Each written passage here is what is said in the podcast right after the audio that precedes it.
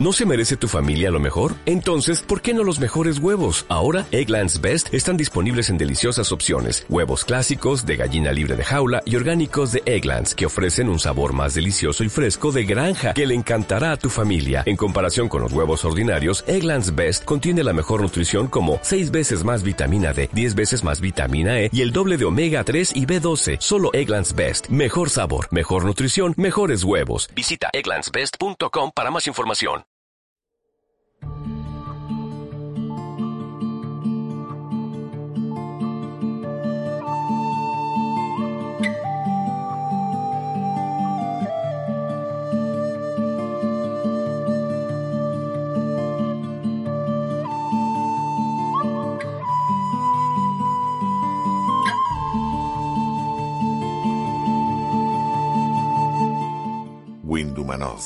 Podcast de fantasía, ciencia ficción y terror.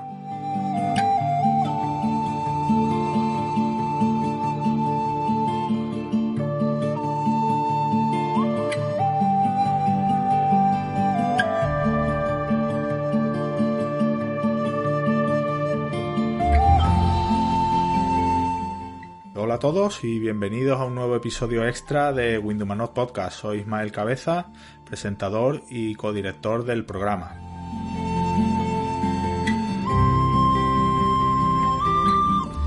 Hoy vamos a hablar de un proyecto transmedia alucinante, Atlas Negro, del que teníamos muchas ganas de hablar en el programa y para ello hemos invitado no a uno, no a dos, no a tres, sino a cuatro, no, tampoco a cinco de los integrantes de, de este proyecto para que nos hablen de todas las patas que lo conforman, porque ya veréis que son, que son varias.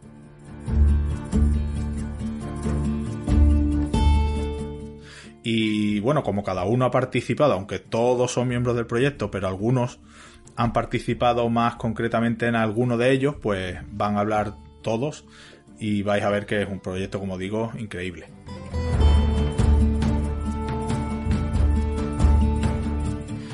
Empezamos, eh, no, es, por orden de importancia, ¿eh? no, se me, no se me enfade nadie.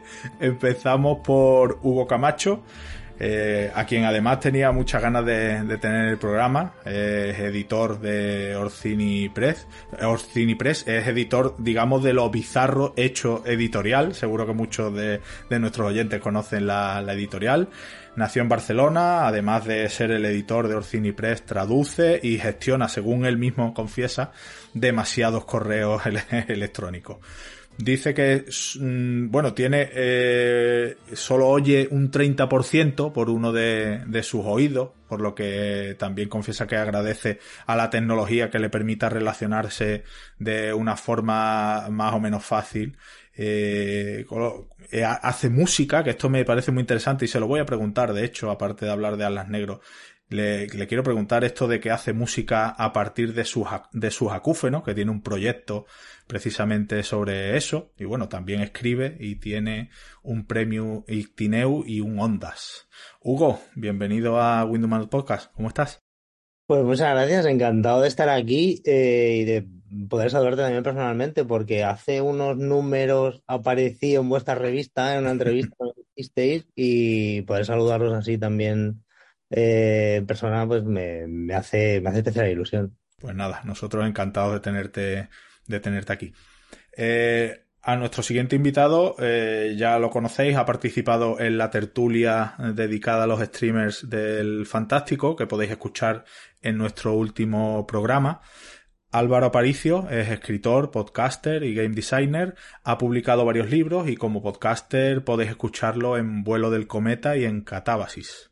Álvaro, bienvenido de nuevo a Windows Manos Podcast. Muy buenas, Ismael. Muchísimas gracias. Yo esto ya te lo dije la primera vez. Para mí estar en Windows es logro conseguido, tío. Es una institución de, del fantástico y en general de la literatura en España, tío. Y muchísimas gracias por la, por, por la cobertura y por la posibilidad de poder estar todos juntos aquí hablando esta noche. Pues gracias a ti porque ya disfrutamos de, eh, contigo en la tertulia del último programa y hoy vamos a estar otro ratito charlando, además de un proyecto en el que tú eres una de las patas importantes de, del mismo.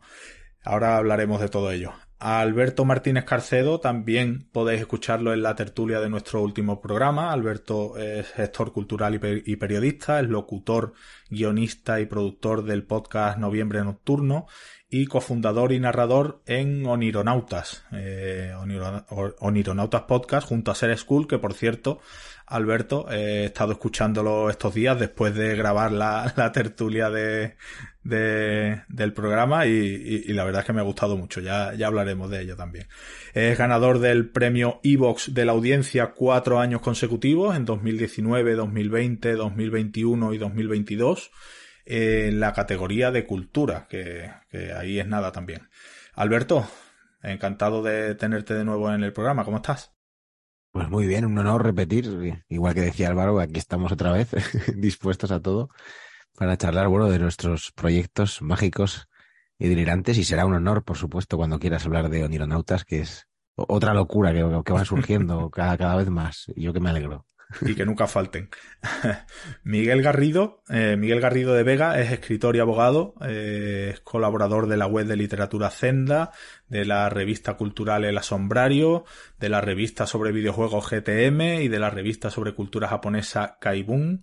Su primera novela, Meigallo, eh, resultó finalista en los premios Innotus en 2018, ha publicado en diversas revistas, ha participado en numerosas antologías, y también interviene regularmente en podcasts literarios como Noviembre Nocturno o Vuelo del Cometa.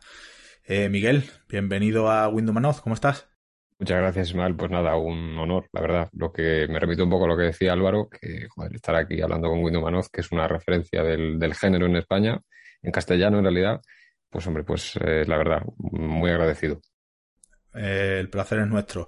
Y vamos a hablar también, eh, por último, y no, pero no menos importante, con Roberto González, es programador de, de Atlas Negro, Atlas Negro Infernum, de lo, del que vamos a hablar después.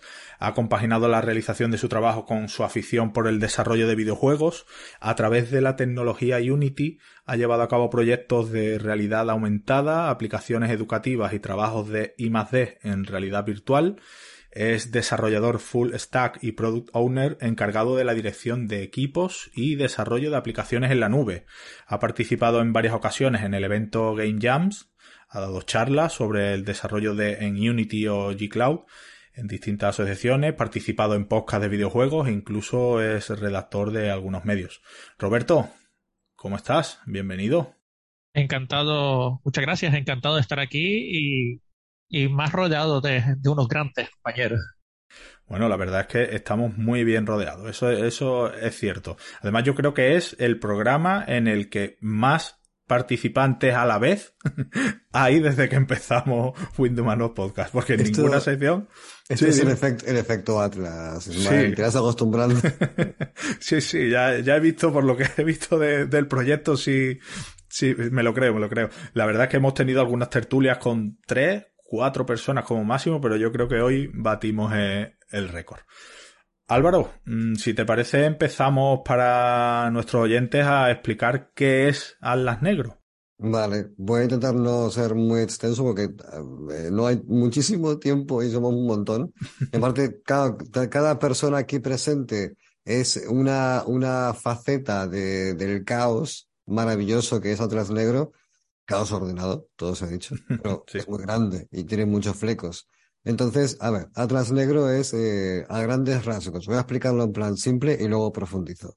Es una antología de relatos con un montón de autores, clásica, no tienen ningún tipo de tal hasta ahí. Sin embargo, entre cada uno de los relatos hay un intervalo que construye una novela, de modo que esa novela ata todos los relatos. De modo que el conjunto de los de los capítulos, sean míos o de los autores, toda la suma genera un crescendo narrativo que va al unísono. ¿vale? Sí que es verdad que hay algunos relatos que presentan diferentes puntos de vista, que pueden escapar un poco a, lo, a, lo, a lo esperable, pero ahí está la gracia, porque dentro de esta imprevisibilidad hay, hay un crescendo claro. O sea, todo se va yendo todo un poco a tomar por saco, ¿vale? Porque no deja de ser un, un apocalipsis, es un poco una historia de una catástrofe eh, que a grandes rasgos lo que, lo que viene a, representar es pues que de pronto en, las calles, en los polígonos industriales, en los pueblos, en las ciudades, en todas partes, comienzan a manifestarse eh, entidades que son llamadas huellas. Estas huellas son, eh, por ir a, los, al estereotipo, son fantasmas. Lo que pasa es que verdaderamente no se sabe si estos fantasmas son nuestros muertos, porque no tenemos la capacidad de interactuar con ellos.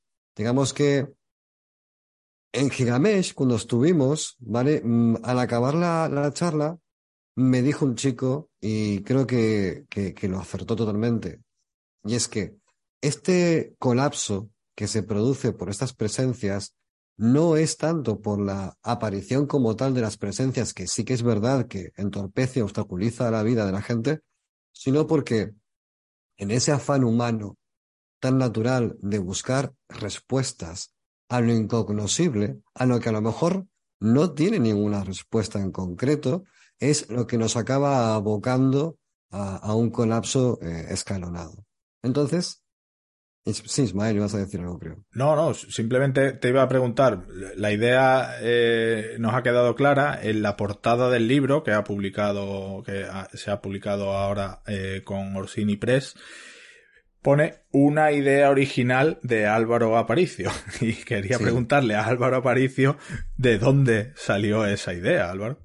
Pues esta idea eh, nació, yo creo que hace muchísimo tiempo, en el 2013 o por ahí, y fue un, creo que fue un sueño, fue una, este, vas en el coche mirando por la ventanilla y ras, y dices, uy, ¿qué es esto? Y era una imagen muy sencilla, no tenía mayor estructura, era un helicóptero sobrevolando el estadio del Valencia, en Valencia, la casualidad, y eh, con una gran misa en ese estadio, porque eh, este estado de las cosas, en el cual el mundo espectral es corpóreo en el mundo real, ha hecho que, por ejemplo, la religión católica adquiriese de pronto mucho, mucho predicamento, porque claro, a ver, si existe más allá, quizás exista Dios, la religión vuelva a estar en boga, y como digo, la religión, todo tipo de creencias, incluso sectas, cultos, lo que sea, porque Atlas Negro, eh, en verdad, lo que verdaderamente viene a contar en su core argumental es una batalla de logias, es una batalla de sectas, ¿vale? En la cual, de hecho, un, un lector lo dijo, parece un thriller, ¿vale? En algún punto, porque es un protagonista es un tío que está en una secta, que no es una secta, no somos una secta, ¿vale? Lo dice al principio del libro, y todo comienza a, a, desmoronarse, a caerse a pedazos. Ese, ese consejo nocturno en el que él está, que es aparentemente ese bastión del conocimiento esotérico, pues no, no consigue ser ese bastión que él quiere que sea. Y él, que es un don nadie, y de hecho está muy mal eh, considerado, comienza inevitablemente a ascender porque todos los demás o se van muriendo o van desapareciendo. Entonces, esa descomposición general es una constante en todo el libro todo está yendo un poco al carajo continuamente. Entonces, vale. sí. Y tú tuviste esa idea y, y, cómo empezaste a ponerla en marcha, con quién te pusiste en contacto, a quién se la contaste, cómo, cómo se te ocurrió empezar la rueda que, que, que ha terminado en, en, esto que tenemos ahora, que es una, una pues, bestialidad. La, la, la primera piedra del camino la puse con Alberto, porque yo había hablado con él muy brevemente en el 2015 o por ahí, no recuerdo, pero creo que era 2015 porque le mandé un relato, eh, El Inmortal Silencioso, que se publicó en Noviembre Nocturno hace muchísimo tiempo, y se quedó ese enlace abierto de comunicación. Y cuando empecé a pensar todo esto, yo además estaba en Nocte, que en la junta directiva, de hecho, la última que existió, que es era una asociación de escritores de terror, que entrabas, era, era, pagabas una cuota, estaba guay, pero al final se fue al garete. Y claro, yo decía, a ver, tengo un montón de gente a mi alrededor súper guay y es cierto, por las voces que oigo, que la ontología como tal es poco atractiva a priori. El típico concepto de ontología que son relatos dejados caer. Pues yo no quiero hacer eso, quiero hacer otra cosa. Entonces, eh, tiramos a la idea. Tenía a Alberto ahí, hablé con él, y dije, mira, tengo esta idea. Podemos hacer eh, todo esto en el podcast, ¿vale? Y claro, el camino lógico por aquel entonces era, y además lo recogemos en un libro, así se queda inmortalizado también en papel. Pero todo empezó como una idea para el podcast. De hecho, esto Alberto lo va a poder explicar mucho mejor, no quiero pisar esta parte, pero todos los relatos, en la medida de lo posible, respetan un formato muy específico de poco diálogo, porque Noviembre Nocturno se caracteriza por una sola voz. Hay más voces de colaboradores, por supuesto, pero de forma puntual. La realidad es que eh, poco diálogo, poca referencia a estímulos sonoros para no marear mucho con el montaje. Hay una serie de pequeñas cosas muy particulares a nivel de producción que hubo, hubo que tener en cuenta y que, bueno, al final, pues se cumplió eso en adelante. Esa fue la, la, la, piedra fundamental, inicial con la que despegó todo. Bueno, Alberto, por, por alusiones, ¿qué te, ¿qué te pasó por la cabeza cuando Álvaro te, te contó lo que se había ocurrido?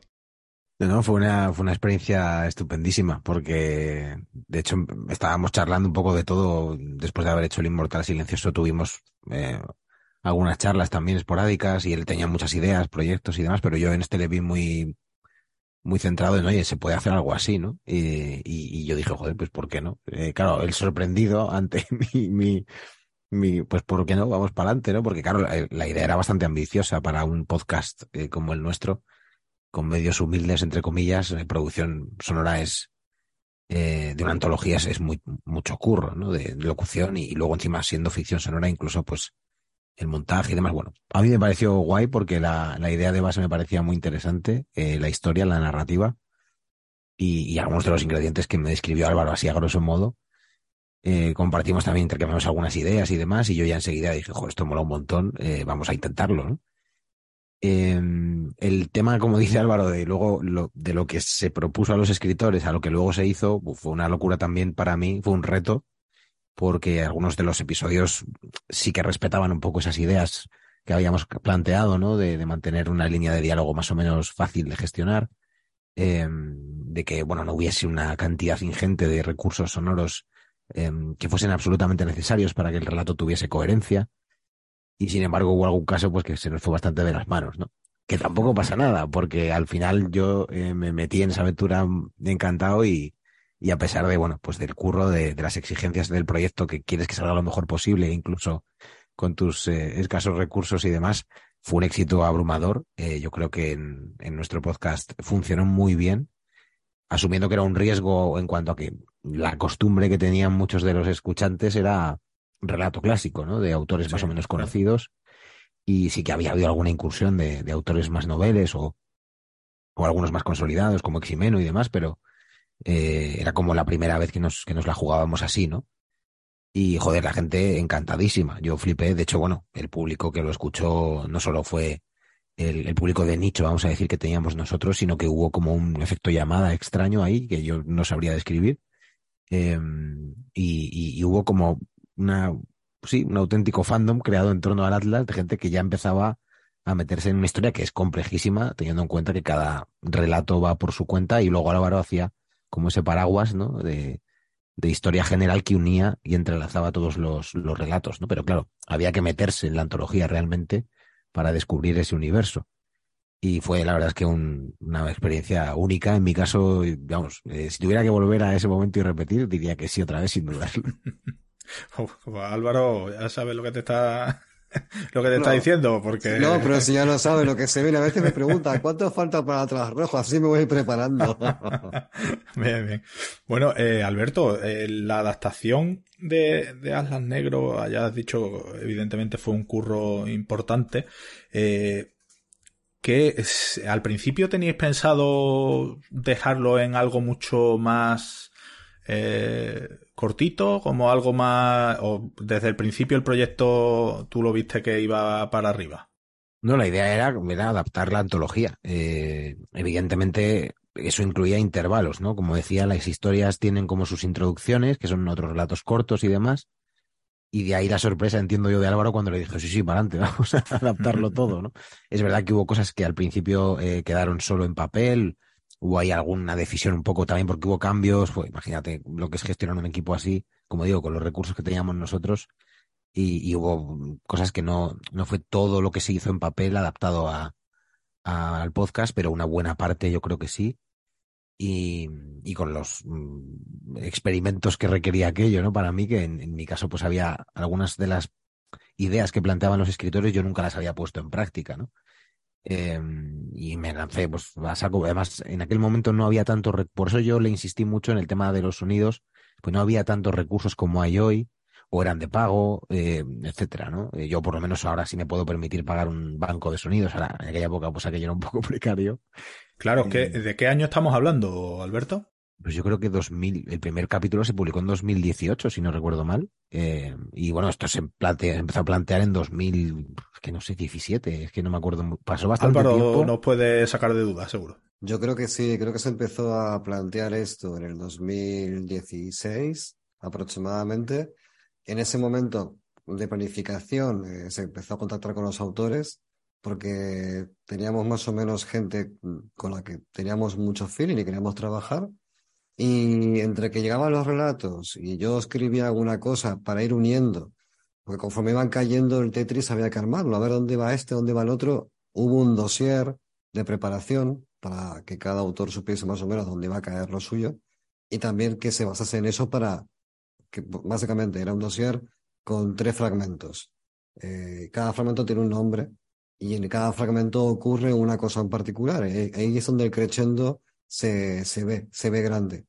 Entonces, hay gente que prefiere participar al principio de los eventos y gente que quería ya con el follón montado por todo lo gordo. Entonces, conforme fueron cayendo, fuimos cosiendo un poco el telar y yo creo que se empezó a grabar efectivamente en el 2018.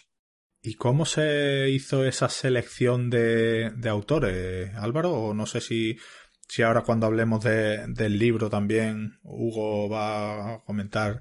Pero bueno, mm, esa selección de autores, ¿cómo se realizó en, al principio? En base a feeling, en base a um, gente con la que has trabajado, gente con la que has conocido. Y en función de eso, pues también gente que respetas un montón, como puede ser el caso a lo mejor de Santiago Chimeno, que es una persona con la cual es que siempre está ahí, es, es, es, es perenne. O sea, en el momento en que mires, está Chimeno ahí. Entonces, es una, aparte una figura súper accesible.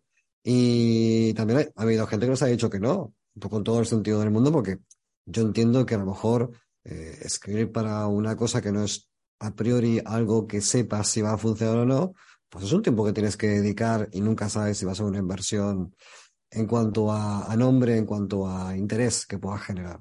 Y hay gente que nos ha dicho que no, hay gente que nos ha dicho que sí, pero generalmente siempre ha sido por afinidad. Sí, además, bueno, al ser un proyecto tan original, entiendo que a lo mejor haya autores que no se vean, en, que sean más clásicos en ese sentido y que prefieran a lo mejor participar en una antología al uso, no sé.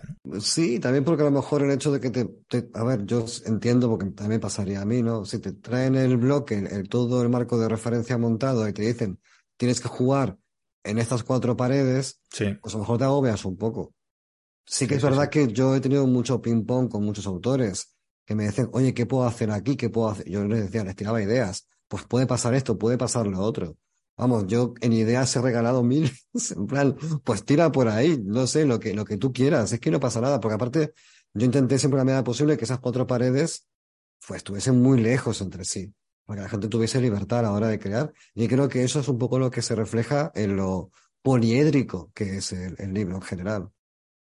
Bueno, hemos hablado ya de la idea original que tuvo Álvaro, cómo contactó con, con Alberto para las radioficciones, cómo se gestó todo, todo eso. Ahora me gustaría hablar, mmm, porque mmm, Orcini Press acaba de, de republicar la antología de, de Atlas Negro.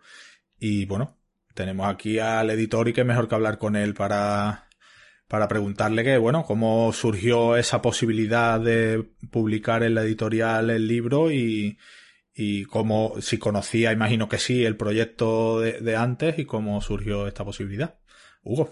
Eh, sí, yo es que eh, decidí, decidí lanzarme un poco al vacío con todo esto porque el republicar un libro que había salido hacía tan poquito, creo que había salido en 2018, si no, si no me equivoco, eh, volver a publicarlo otra editorial eh, es un poco es un poco tirón en el pie. Eh, es un poco suicidio comercial. Pero a mí me daba muy buenas vibraciones desde el principio. Yo de hecho yo sé, este libro lo, ya lo tenía de antes lo había comprado había comprado la primera edición. Y vi que, que, la otra editorial cerraba, pero eh, los audios estaban ahí y que además estaban hablando de videojuego. Y digo, pues esto quiere decir que este proyecto igual muerto, muerto no está. Entonces contacté con Álvaro, a, a quien ya conocía, porque había, creo que ya me habías entrevistado por el vuelo del cometa. Sí. Eh, y bueno, y Alberto ya lo conocía también, también de antes. Entonces, eh, poder tener la oportunidad de, de, trabajar con gente a la que admiras, eh, a mí me da un cierto. Bueno, es, me, da calorcito. Y dije, pues hostia, pues está la posibilidad de poder hacer esto. Es un, es un proyecto demasiado tocho, porque, porque a ver, eh, cuando hablamos de Orcinipress, hablamos de editoriales independientes y demás, Orcinipress somos ahora mismo dos personas durante siete años he sido una persona. Eh, entonces, eh, creo que es un proyecto de mucha envergadura. Eh, libro, radioficciones, videojuego y, y más, porque Álvaro eh, no tiene freno a las propuestas y yo me empiezo a sonar un poco. Eh, decir, esto, esto lo hacen las multis. Esto, o sea, Marvel sí, Marvel te hace hasta calzoncillos de, de Capitán América, pero que lo hagamos a este nivel, siendo independientes, el trabajazo que se están pegando para hacer el videojuego, que es muy loco, porque el, el equipo, o sea, no, no, es un equipo de 200 personas como están haciendo el Cyberpunk, o sea, son poquitas personas, luego ya eh, lo, lo, explicarán. Sí, hablaremos, hablaremos, sí. Eh, noviembre nocturno, Alberto eh, prácticamente también eh, lo hace el todo. Álvaro, yo, yo no sé, creo que no duerme. Entonces, por eso le da tiempo para hacer dos podcasts, los libros, escribir y demás. Entonces, eh, yo dije, esto es muy loco, voy a preguntar. Y Álvaro me dijo que, que sí, que quedaba libre y dije, pues venga, vamos a ponernos. Había, había que trabajar algunas cosas, eh, cambiar unos relatos por otros, meter gente nueva, revisar cosillas. Y ese ha sido, ese ha sido el trabajo de, de Orcini Press, el, el, de tirarme por el acantilado y a ver qué pasa. Y tengo que decir que después de la trilogía Illuminatus, que es otro logurón que hice, salió al final, salió en enero de este año al final. O sea, aunque se hizo, el crowdfunding se hizo el año pasado, eh, pues ha salido, ha sido el mejor arranque de, de, un libro después de la trilogía Iluminados, que es algo como muy tocho, ¿no? Entonces, eh, parece que el, me tiré, pero con paracaídas. Había agua, había agua en la piscina. Y Álvaro, primero, ¿es verdad eso de que no duermes? Bueno, eh, yo creo que a veces por Twitter aparezco a las 4 de la mañana poniendo fotos del proyecto en Unity en plan, bueno, insomnio, aquí estás. Eh, intento, ah. intento dormir, pero bueno, últimamente, y cuando digo últimamente, son casi dos años, duermo bastante poco. Bueno, pero ha aprovechado bien el tiempo, ¿eh? Las cosas como son. ya que no duerme, por lo menos lo ha aprovechado bien. Bueno, y eh, los cambios que se hicieron para la publicación de, de Orcini Press, eso, Álvaro, ¿lo hiciste tú o lo pusiste en común con Hugo? ¿Cómo se, se realizaron puse... esos cambios? Porque claro, es verdad que el libro se había publicado hacía relativamente poco tiempo y claro, al tener que adaptarlo y eso que supondría un trabajo, imagino. Claro, eh, todos los cambios fueron puestos en común. De hecho, de las primeras informaciones que le mandé a Hugo era un Excel eh, donde estaban todos los cambios. Aquí, mira, aquí va esta gente, pam, pam, pam, aquí van los nuevos. Diego Soler, Ser School, Antonio Sancho, eh, Regino García y eh, nuestro querido Miguel Aso, Miguel Ramírez Moreno. O sea, toda gente del entorno, toda gente que queremos un montón y que siempre que pasan estos, estos, estas reforjas, estos, estos, ¿cómo se dice? No es un remake, es simplemente un, es una revisión de la obra, pues se producen cambios inevitables por temas legales, por temas de, también por un tema de afinidad, porque al final, claro, como el, como el libro empezó en un ecosistema editorial que es muy distinto al actual, pues habían cosas que ya no nos encajaban, no, no tenían sentido. Entonces, y también por un tema, y a lo mejor está un poco feo que lo diga, pero por un tema de calidad objetiva. Habían cosas que había que cambiar. ¿Vale? Entonces. Claro, eso ahí el editor también tendría eh, palabra, claro, porque ahí el claro. editor es el que tiene mucho que, decir, ¿no, Hugo? Sí, yo ahí, lo, único que ocurrió en esto, eh, dos factores, y creo que también es una pista para escritores, eh, que voy a dar aquí ahora, así en general. Dos factores que consideré importantes es que los relatos que, nuevos que me mandó eh, hacían que el nivel literario subiera de la antología.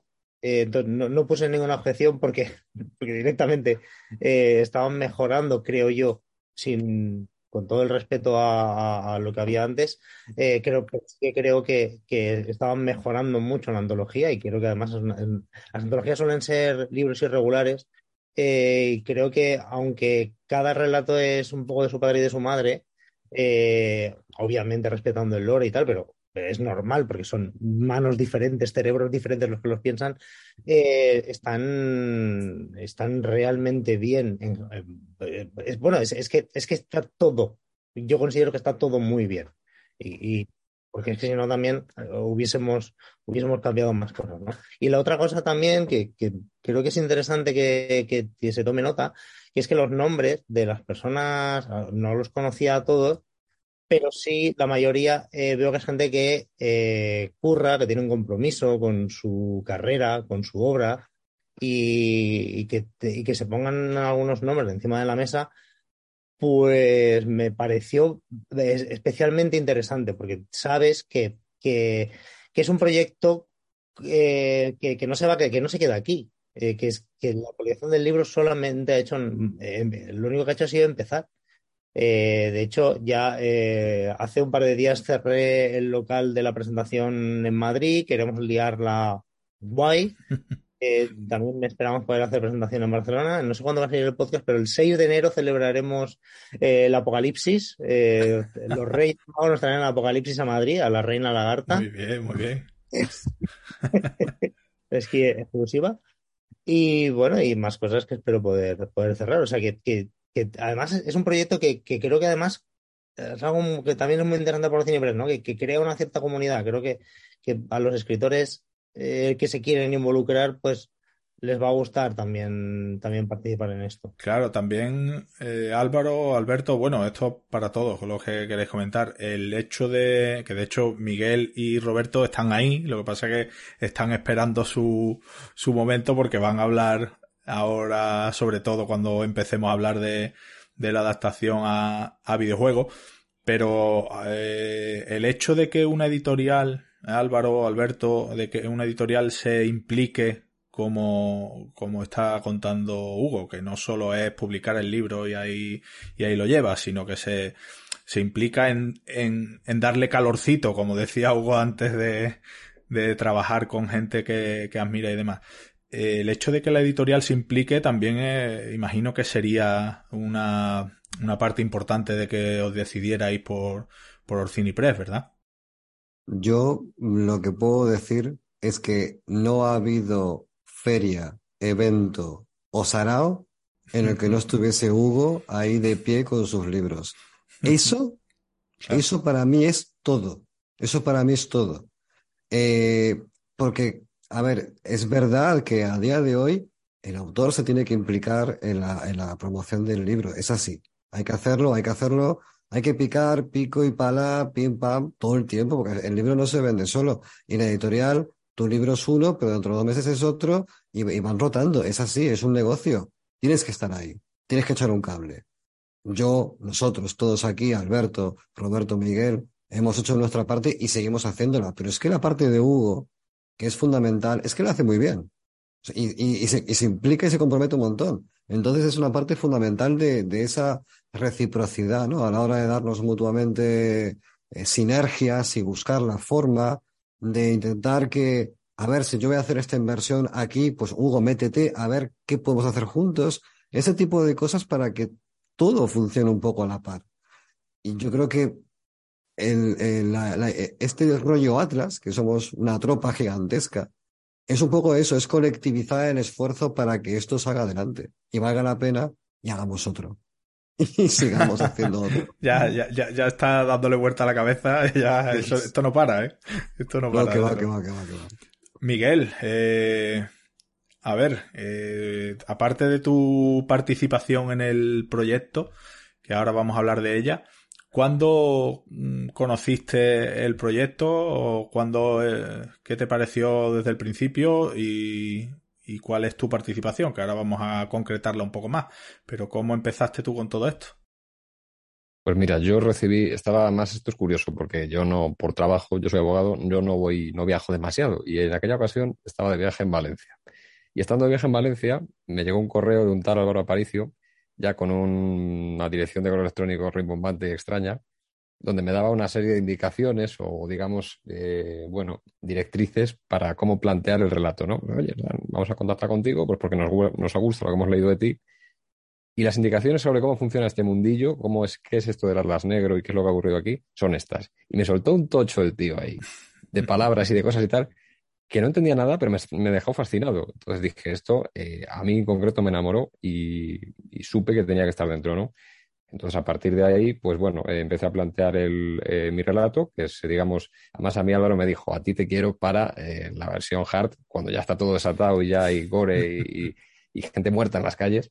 Entonces te quiero ahí y, nada, pues qué mejor que en mi caso, pensé yo, eh, que, plantear una especie de sociedad apocalíptica en el edificio España, aquí, ¿no? En Madrid. Eh, ahora reconvertido en otra cosa, pero cuando yo lo empecé a escribir, pues ahí no había nada. Es decir, un lugar que era totalmente tétrico y lúgubre. Basta con que busquéis fotos de edificio España mm, por dentro y todavía hay fotos de cómo estaba antes.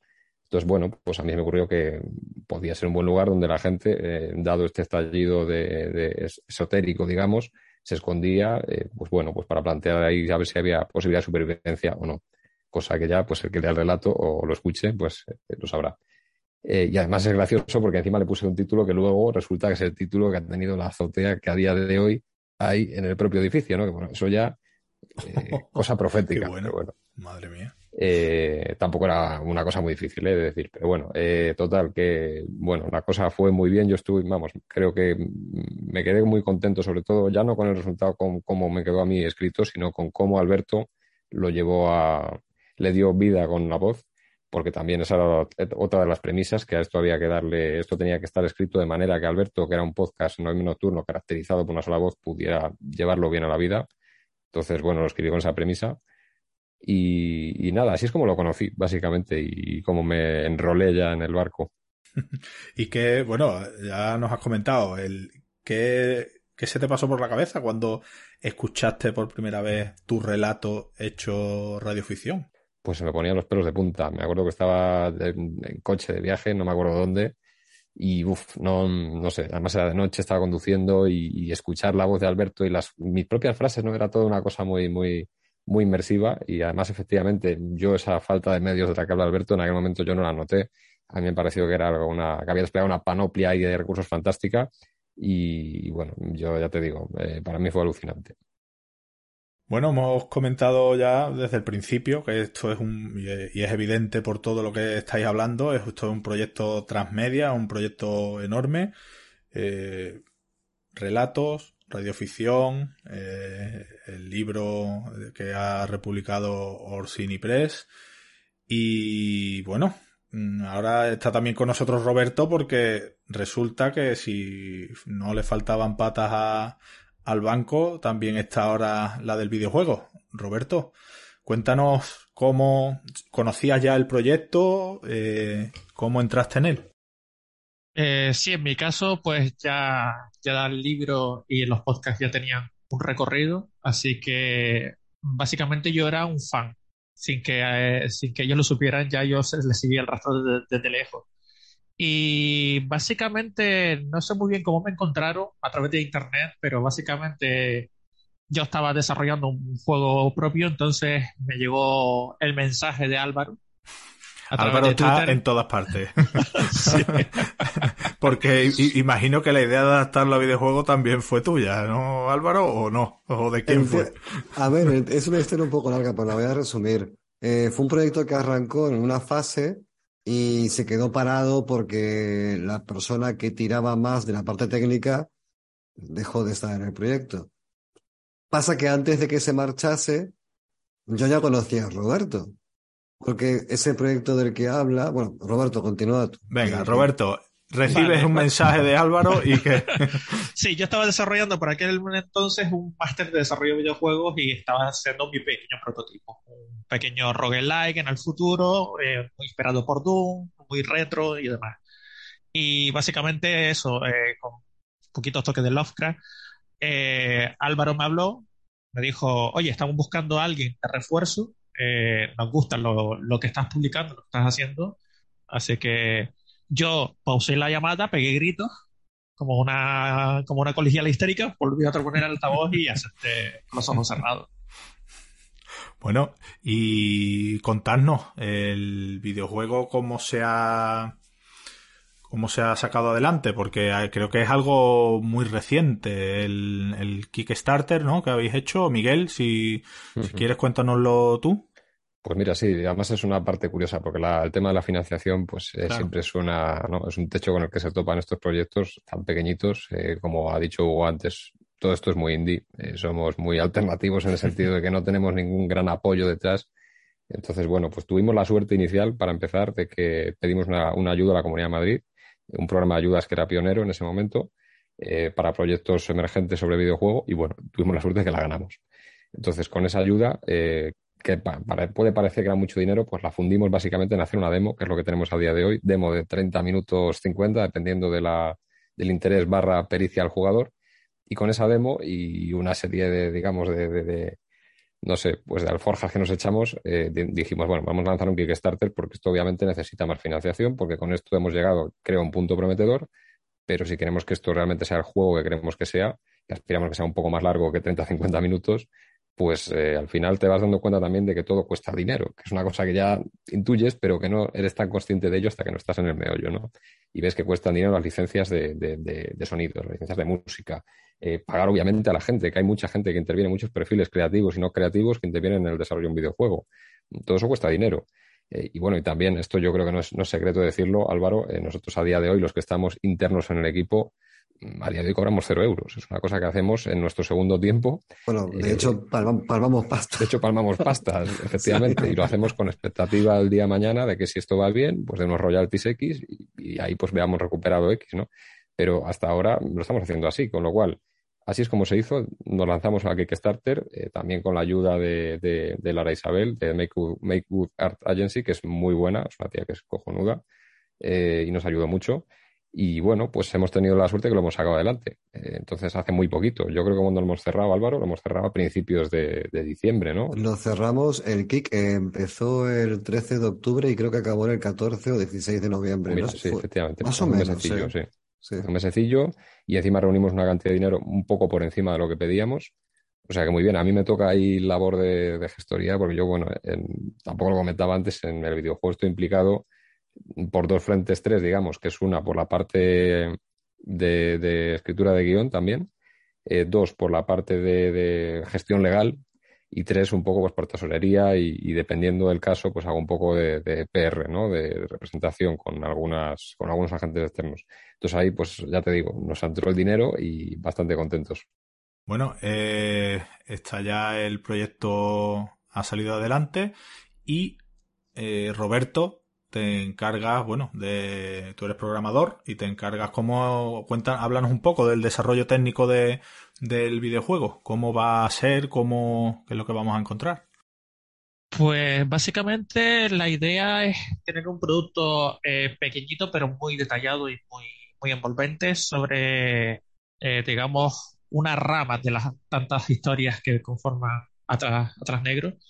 Y básicamente es un juego en terror en primera persona. Eh, cualquiera que se haya acercado a una consola o un ordenador para jugar, pues tendrá muchas referencias como Amnesia, Alien Isolation o, tantos, en el que básicamente pues la premisa es muy similar. Eh, primera persona, resolución de puzzles, eh, hay una entidad, una huella que te persigue y demás.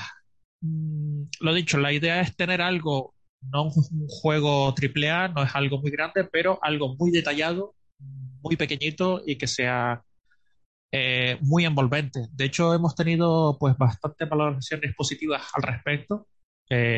Vamos aprendiendo sobre el, sobre el proceso, eh, sobre la marcha estamos aprendiendo. una cosa, Roberto, perdona que te interrumpa, efectivamente que no hemos dicho, que es que está en Steam para descargar eh, de manera gratuita, eh, se puede probar la demo, ya buscar Atlas Negro Infernum, se busca y se puede ya probar, ¿eh? Sí, sí.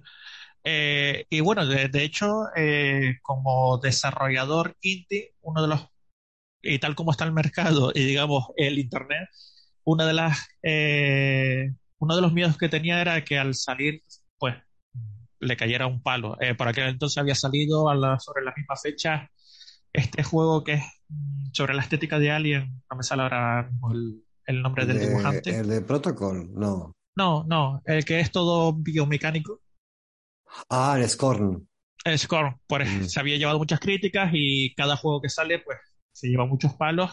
Eh, pero el nuestro, la nuestra demo, pues básicamente hay comentarios de todo tipo, pero eh, tuvo muy buena acogida y hemos tenido pues un público bastante agradecido con la demo. Claro, y también la demo sirve, por supuesto, a, vosotros para, para, ajustar cosas, evidentemente, y para, para, ir, para ir, puliendo el, videojuego, claro. Sí, eh, nos ha servido muchísimo para, para definir eh, y, y, rehacer muchas partes porque el feedback del jugador está siendo muy importante y valoramos todo el feedback que estamos recibiendo y, sobre todo para encauzar al, juego. Eh, lo dicho, los, comentarios han sido bastante positivos, estamos muy contentos con, con ello y sobre todo aprendiendo muchos, por mi parte, aprendiendo muchos palos. Eh, desarrollo de sonido, eh, inteligencia artificial, Álvaro se lanzó de cabeza conmigo en utilizar Unity, pero en su versión más potente, que de hecho uno de los comentarios que más nos ha hecho gracia a la hora de mostrar el juego, nos preguntaban si el juego estaba desarrollado en Unreal. Eh, que siempre se lleva mucho la, pelea de Unreal versus Unity, que se ve mejor. La gente lo, se pensaba que el juego estaba hecho en Unreal. Y, y sobre todo eso, mucho, mucho aprender sobre la marcha, pero eh, reaccionamos rápido y, los resultados se notan. Muy bien, y Miguel, eh, la labor, tu labor como guionista del videojuego, eh, ¿cómo lo has enfocado?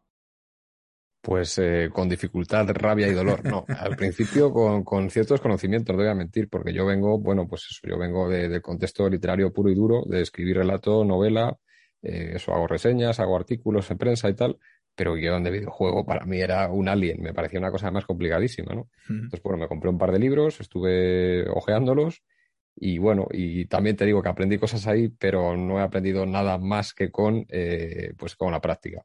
Total, que viendo un poco lo que se necesitaba, lo que iba surgiendo, pues a lo mejor, sobre todo las reuniones con, con los programadores, con Roberto, eh, y con Álvaro eh, diciéndome, mira, pues en este caso, porque tengo también un compañero en guion, que hemos hablado antes de él, de Miguel Ramírez Moreno, que también está ahora incluido en la antología Las Negro, pues él me ayuda en la parte de guion. Eh, pues un poco de las reuniones con, con, programadores decíamos, oye, ¿qué podemos y qué no podemos meter? Queremos que el jugador aquí se vea nubilado por una, no sé, por un pilón de textos en el que no, no queremos eso, ¿no? Entonces es una cosa, por ejemplo, que vas aprendiendo sobre la marcha. Eh, aunque tú seas escritor, no tienes por qué deslumbrar aquí con tus artes literarias a quién va a jugar, ¿no? Lo que esperas es que el jugador lo pase bien, que esté un buen rato eh, pasándoselo bien. Entonces tú, por ejemplo, vas viendo de qué manera puedes trasladarle al jugador esa experiencia eh, narrativa de la manera, pues eso. También, mira, te digo una cosa, yo creo que aplica eso que, que se habla siempre con literatura, de la suspensión de la incredulidad. También, en cierto modo, aplica aquí porque tú lo que quieres es que el jugador se olvide de que está en un juego, ¿no? Sino que esté atrapado por la experiencia. Entonces, yo creo que es un poco en lo que estamos intentando centrarnos, que lo decía antes, lo anticipaba Roberto, que sea algo muy atmosférico. No necesitamos que sea una cosa, un triple A de 15 horas.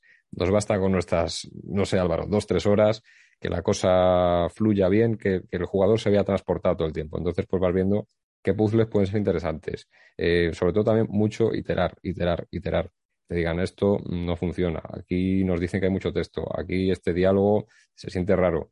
Pues todo, eso es un poco el, trabajo, ya te digo, para mí muy, muy desafiante y muy interesante.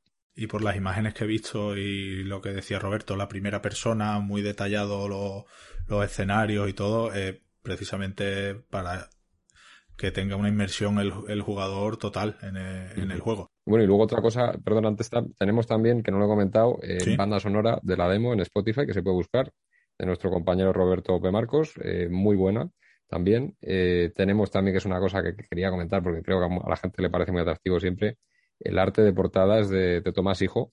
Tomás Hijo, ah, artista ilustrísimo que le conoceréis ya también porque ha trabajado para Guillermo el Toro, para Netflix. Ha, participado también en alguna tertulia con nosotros. También ha estado aquí. Pues el arte es de, Tomás Hijo. Tenemos también la suerte de contar con arte de Icónica, que también es una artista muy centrada en, lo, en el género, digamos.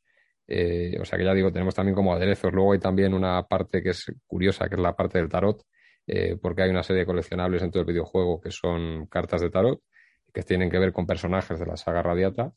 Eh, y que bueno, pues ahí hay una versión física también de ese tarot. Mm, vamos, que, que, hay pues cosas que aderezan el videojuego y le dan un sabor especial, yo creo.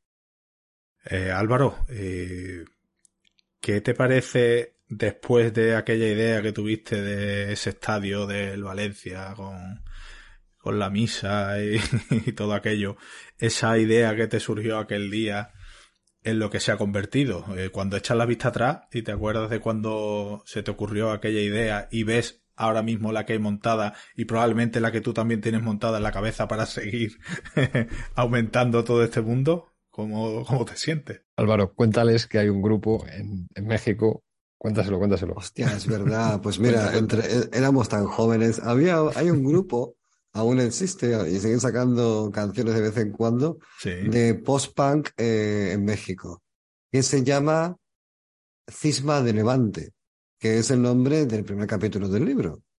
Y cada una de sus canciones están tituladas como una parte del libro. Han ido escogiendo pues lo que... Madre mía. Les ha venido bien, no, no siguen una, una correlación eh, capítulo a capítulo. Han cogido uno de aquí, otro de aquí, y las letras están vagamente inspiradas en, en el libro. Tienen videoclips y todo. Yo digo, Dios mío, esta gente, de verdad, pues no, no, si no somos nadie, pues ahí están los chavales tocando su post-punk y, y, no sé, es una, es una flipada. Yo, cuando, cuando veo todo esto, ¿vale? Hasta el día de la fecha, a lo mejor es porque estoy tan implicado junto a todos ellos en todo lo que hacemos, porque son, somos un equipo muy grande, pero es que hablamos todos los días. Es que todos los días, con todos los aquí presentes, hablo un mogollón. Entonces, cuando, cuando veo que todo tira para adelante, claro, te tienes que poner a echar la vista muy atrás de cuando esto no era nada y decir, hostia, ¿qué ha pasado aquí? Y dices, es que tenía que pasar esto. Porque es que mucho curro, pero no tiene por qué ser así, porque el mucho curro no tiene por qué estar contribuido de ninguna manera. Pero es que, no sé, a lo mejor hemos tenido suerte, que hemos hecho coincidir muchos talentos y muchos esfuerzos y muchos afectos también, que para mí eso es lo más importante de todo, porque cuando yo quiero, cuando yo quiero trabajar con gente, quiero que haya un afecto, que haya una implicación emocional, porque a mí no me vale, te dejo esto aquí y me voy. No, yo quiero que te quedes conmigo, que compartas esto. Esto es tuyo también. Yo a toda la gente que, que ha pasado por aquí y se ha quedado, yo se lo he dicho, esto es tuyo. Sí, además se, os nota a todos la implicación en el proyecto, que eso es muy importante, desde luego. Lo que tú dices, no es solo porque sois cada uno profesional de, una cosa, abogado, programador, Alberto con las radioficciones, Hugo con la editorial, y todos estáis unidos en este proyecto que es enorme y se os nota a todos de, desde luego la, implicación. Mm, quería preguntar, Roberto, el, videojuego que no lo hemos comentado, ¿hay fecha aproximada de, de finalización o de que esté disponible? Que eso es complicado, lo sé que es, complicado, dar una fecha, pero bueno. Cuidado con lo que dices, Roberto. Más o menos, más o Cuidadito. Hay alguna fecha. En, Steam está puesto para finales de 2023, pero yo creo que siendo realista barra optimista, eh, es una mezcla un poco rara, pero para inicio de 2024. Eh, estamos en diálogos con publishers y posiblemente el juego pues salga eh, en varias plataformas, con lo cual también dependemos de, de ellos para poder sacar el juego en todas las plataformas que sea posible.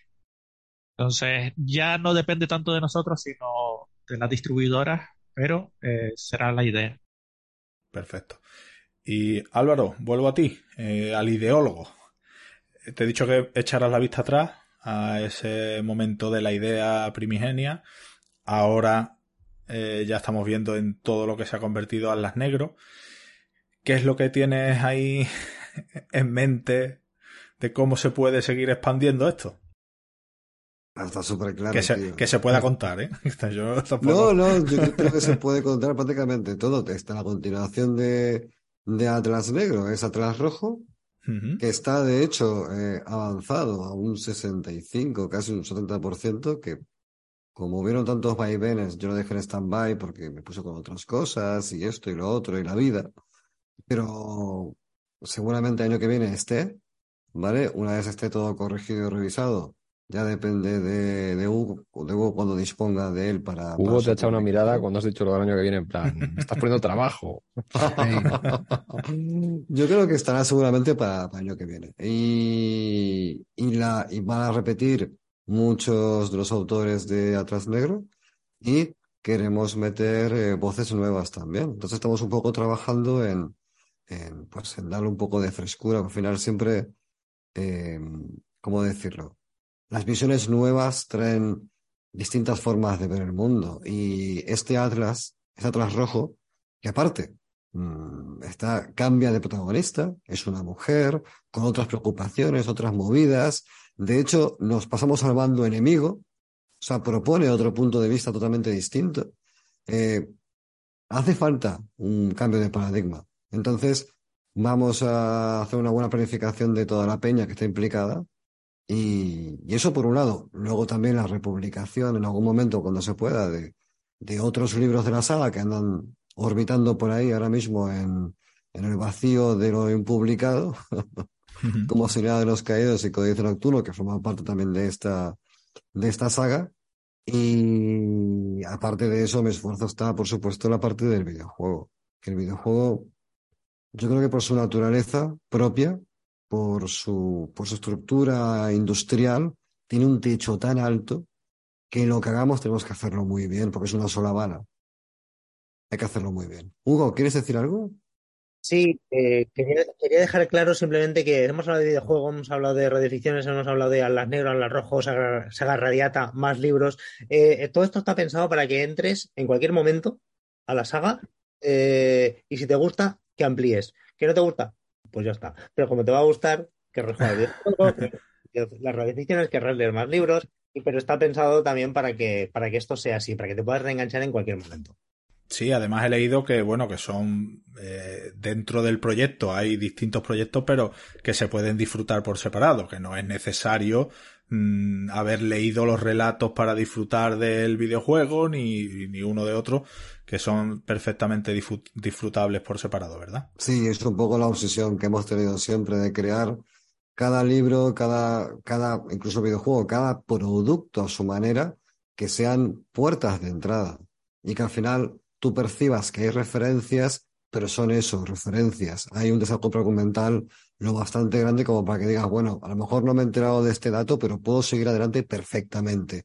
Y cuando hagas todo el viaje, hasta Mordor y regreses, digas, hostia, era esto. Entonces, todos esos libros son puertas perfectas para entrar. Y el videojuego también, por supuesto. Todo en general. Claro, ¿no? Y, las radioficciones, pues, son también maravillosas para. Además, hoy en día, Alberto, eh, en este caso tú que te dedicas a, a esto, eh, imagino que cuando tú lees un relato que te llega, que te gusta, que te parece atractivo, será una gozada también. Aparte de mucho trabajo, será una gozada también eh, convertirlo en, en radioficción, ¿verdad? Sí, sí, claro, ahí estaba el desafío un poco, el, confrontar. Yo estaba acostumbrado al rato corto, autoconclusivo, por así decirlo, y cuando confrontamos el Atlas era como, bueno, esto tiene una continuidad, a ver, a ver cómo se lo toma el público también. Y bueno, yo también, evidentemente, entré en ese universo de cabeza, ¿no? Además, como yo había estado había tenido la oportunidad de hablar con Álvaro cuando estaba cociendo las ideas, pues también, bueno, yo de hecho tuve un momento de flipada importante eh, que al final le acabé enviando a Álvaro porque había que hacer una intro y, y, yo me lo pasé pipa con eso, ¿no? Era una idea que tenía rondándome la cabeza, pero que tampoco sabía si encajaba con todo esto, ¿no? Porque como siempre había que respetar un lore y demás, ¿no? Y al final se me ocurrió hacer una especie de noticia clandestina, de radio clandestina, de, de mensaje de Anonymous medio distorsionado eh, en plena debacle espectral, ¿no? De Atlas Negro. Y bueno, encajó muy bien. Yo creo que fue una de las cosas que a la gente más le, pareció curiosa. Y, mm, y, sirvió un poco pues para introducir los capítulos y ¿no? o sea que me metí de lleno también un poco en, en la parte de bueno qué está, qué está pasando en este universo, ¿no? Y me lo pasé pipa, de hecho, bueno, pues igualmente, ¿no? Ficcionando el relato inaugural de, del cisma de Levante, el de Miguel, por ejemplo, también, que es casi como pues una, una historia de supervivencia, ¿no? Un edificio en el que están pasando cosas terribles. Eh, el relato del maestro Eximeno, Isabel Galán, que tiene un relato precioso. Eh, o sea, había, había de todo, para todos los gustos, eh, en un universo vastísimo en el que te puede gustar o no el género fantástico, el terror, la ciencia ficción, está todo mezclado ahí en un combo magistral y al mismo tiempo cada autor daba su, su toquecito, ¿no? Incluso también en este caso, pues introducimos voces femeninas en algunos relatos que eran protagonistas y yo simplemente hacía pues eh, el intervalo o lo, que tocase, ¿no? Te vas quedando también un poco con los personajes, con las, las localizaciones, el, el, lore que tiene el universo y, y, lo vas asociando. Entonces, bueno, al final, claro, entras a tope. Si es que el universo de, de la lectura eh, en voz alta, como quien dice, es una práctica que yo recomiendo mucho en general eh, porque tiene, tiene un toque especial, ¿no? Más allá de que también a mí me guste leer en, mi mente, ¿no? Sin, sin escuchar la radioficción en mi cabeza, pero, pero sí es verdad que sí, yo, yo llegué a tener un, feeling muy fuerte con el universo, como me imagino le pasó a todos los escritores que realmente le pusieron el alma al relato, que yo creo que es evidente que, eso ocurrió, ¿no? En, en, en la forja del, del Aldas. Así que, bueno, pues un, un, privilegio adaptarlo. Humildemente se hizo lo que se pudo con algunas cosas que yo no tenía en los medios que me habría gustado tener un estudio, actores y de todo. Pero bueno, eh, todo, todo se andará, quién sabe, ¿no? ¿Qué puede ocurrir, Mayra, aquí con esto se nos puede ir de las manos más todavía. yo no pondría la mano en el fuego por nada, que no descartaría absolutamente, absolutamente nada. Bueno, vamos a hacer un recopilatorio de todo lo que hemos hablado y de dónde se puede mm, conseguir, dónde se puede leer, dónde se puede escuchar, dónde se puede eh, jugar a la demo, por ejemplo, de, del videojuego. Álvaro, si te parece, hacemos un poco de... Vale. Eh, ponemos todo un poco en orden. Lo, bueno, las radioficciones, Alberto, eh, de eso te, te, encargas tú. ¿Dónde, ¿Dónde las podemos escuchar? Bueno, tenemos en Evox, eh, la web eh, de audio más importante en, en, habla hispana, que podéis escuchar todo lo que es la, la saga original de Aldas Negro, la que se empezó a publicar en 2018, y ahora tenemos una lista en, en el perfil eh, de, noviembre nocturno de Linktree lo podéis encontrar, donde aparece lo que son los nuevos episodios, incluso algunos que van a ser reforjados, como decimos. Eh, es decir, algunos de los antiguos se van a readaptar un poquito mejor con, los recursos que tenemos hoy y demás, y al mismo tiempo todos los nuevos relatos, poquito a poco, se irán sumando a esa, a esa lista. ¿no? Así que, bueno, eh, ahí en noviembre nocturno en Evox, con que busquen eso, se lo van a encontrar y si no en noviembre nocturno.es también tienen, tienen todos los relatos que vayamos haciendo publicados. Perfecto. Hugo, ¿el libro? El libro en librerías independientes, sobre todo. Si no tienen en vuestra librería favorita, pedidlo, que nuestros distribuidores se lo servirán y, y en la web de Orcinipress. Eh, y recomiendo no comprar en eh, cierta web que todo el mundo conoce. Eh, ni, y que todos sabemos. que todos sabemos, ni en churrerías. Compradlo por favor en librerías independientes, sino en la web de, de Orcinipress también nos lo podemos servir. Muy bien. Roberto, el, el, la demo de, del videojuego. Eh, actualmente está para Windows, eh, en Steam entonces, si buscan en Steam directamente por Atlas Negro Inferno, podrán encontrar la demo, eh, jugarla, echarse una horita tranquilamente jugando, escuchando las voces de Alberto y, y los delirios de Álvaro y Miguel. eh, y lo dicho, si notan añadir a favoritos o, a seguir el juego dentro de Steam, nos hacen un gran favor para, para que Steam nos tenga en consideración. Perfecto. Miguel, nos has comentado también que hay una banda sonora eh, eh, del videojuego en Spotify, ¿es? Sí, se puede buscar igual, con el mismo nombre del videojuego, Atlas Negro Infernum, y, y sale. De momento son, yo creo, tres, cuatro temitas muy seis. interesantes, son, muy inmersivos. ¿Cuántos? Seis. Seis, son seis. Guapísimos. Todo bueno, claro que yo me acuerdo que los tengo como primero añadí unos a, la, a, a, favoritos, luego tengo otros, me saltan a veces ahí sueltos. Pues efectivamente, seis canciones que se pueden buscar directamente por el nombre del videojuego en Spotify. Bueno, y tenemos también a un grupo mexicano con, con sus canciones, con los títulos de los relatos. Tenemos a Atlas Rojo en, camino, la republicación futura de otros libros de la saga. Y no sé si nos dejamos algo, Álvaro. Yo creo que no. Eh, no me, es que se me olvidan las cosas mogollón. Yo soy un poco. o, quien sea, que si, si nos ha olvidado algo. Yo, a ver, recuerdo un producto que hay por ahí hay una en la manga, ¿verdad, Roberto? Hay algo guardado por ahí que... hay algo que se pone sobre tableros y esas cosas. ah, el juego de mesa y todo eso. Guau, tío, pero es que sí, hay un juego de mesa, pero esto es... A ver, quiero decir, como esto está tan vivo, hay tanta peña dando vueltas, que entra y que sale, yo... Mm, a ver, yo estoy mm, al tanto del juego de mesa prácticamente todas las semanas. Pero es un proyecto que va despacio, entonces yo no sé cuándo va a estar, pero va a estar segurísimo. Y me flipa, porque no tengo ni puta idea de juegos de mesa. Cada vez que me lo explica y lo veo, digo, joder, qué guay está, tío. Supongo que tú entiendes lo que haces. Eh, Roberto, ¿tú, eres, ¿tú estás metido en el tema de juego de mesa también? No, no, pero como me encantan, yo estoy muy pendiente para que salga. Vale, vale, vale, vale. Pues nada, otro, otra pata más eh, de la mesa. la verdad es que, bueno, yo creo que nuestro, a nuestro oyente le ha quedado muy claro, eh, para empezar, que es un proyecto alucinante, que es un proyecto mm, en el que estáis todos muy implicados, en el que hay gente muy válida eh, poniendo su granito de arena, que, que es si la definición de proyecto transmedia, si hay que poner un ejemplo de proyecto transmedia, yo creo que se podría poner perfectamente el ejemplo de, de Atlas Negro para, para definirlo. Y bueno, mm, os quiero dar las gracias a, a, los cinco por haber estado aquí con nosotros comentando, hablando de este proyecto. Estoy seguro de que hablaremos más adelante de, de esto porque esto no para. Seguro que vais a seguir haciendo cosas relacionadas con este proyecto y haciéndolo crecer. Y espero que, que lo que hay ya, que siga funcionando bien y que lo que venga, que funcione igual o mejor. Os voy despidiendo uno a uno. Alberto, ha sido un placer estar de nuevo contigo en Windows, en Windows Manos Podcast y espero que, bueno, estoy seguro que estarás aquí de nuevo en otro momento para hablar de, otras cosas.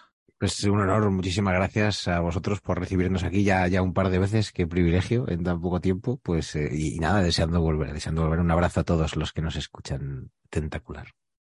Y otro para ti, muchas gracias por, por participar. Roberto, eh, a ti no, no, tenía el placer de, conocerte, pues ha sido un placer y eh, espero que ese videojuego siga su curso y estoy seguro de que será un éxito cuando salga, sin poner fecha concreta, que Miguel, si no, ya va a mirarte otra vez así de reojo, pero estoy seguro de que, de que será un éxito y encantado de tenerte aquí. Encantado como siempre y solamente recordar que en Twitter nos pueden seguir por Night Council Test eh, y ahí estamos siempre publicando todas las novedades y todas las cosas sobre el videojuego. Muy bien. Miguel, eh, lo mismo te digo, un placer haber hablado contigo y, y hasta pronto. Muchas gracias, Ismael. Nada, un honor haber estado aquí con vosotros. Lo que decía Windows Manos es una referencia y poder hablar de lo que hacemos, que no es poco y que yo creo que se ha quedado, ha quedado bastante guay el programa porque el, que lo escuche va a tener una visión muy completa de lo que es Atlas Negro. Pues ya te digo, para nosotros toda una, una oportunidad. Muchas gracias. Nosotros teníamos muchas ganas de hablar de este proyecto porque nos parece un proyecto increíble y creo que sí, que entre todos habéis hecho una buena panorámica de lo que es el, el proyecto y de lo que va a seguir siendo, por supuesto. Hugo, eh, te digo lo mismo, encantado de saludarte, de haberte tenido por fin aquí en el programa y espero hablar contigo pronto. Pues encantadísimo, estoy muy agradecido de que, de que en un proyecto como el vuestro acojáis eh, al nuestro. Y eso, eh, muchas gracias y espero que nos podamos ver pronto. Salve Discordia. y Álvaro, la que has liado. Bueno, tío, estoy mentalmente exhausto ahora mismo. Es que hemos empezado a hablar de todo esto y me ha empezado a tener un montón de un montón de war flashback por todas partes y lo que queda. Pero sí, sí, muchísimas gracias, joder, por estar aquí y, poder hablar de nuestras movidas en vuestra casa. Es que es un honorazo, tío. Es un placer y nada, encantado de haberte tenido de nuevo aquí y seguro que hablaremos pronto. Un abrazo a todos. Abrazo, adiós. En Windumanoz queremos traerte lo más interesante de la actualidad de los géneros especulativos, junto con la mejor ficción corta y el mejor arte. También queremos ayudar a los autores dándoles voz y visibilidad. Y para todo ello, necesitamos contar con tu espada. Visita patreon.com barra Windumanoz, echa un vistazo a nuestras recompensas y considera unirte al grupo de amigos que apoyan este proyecto.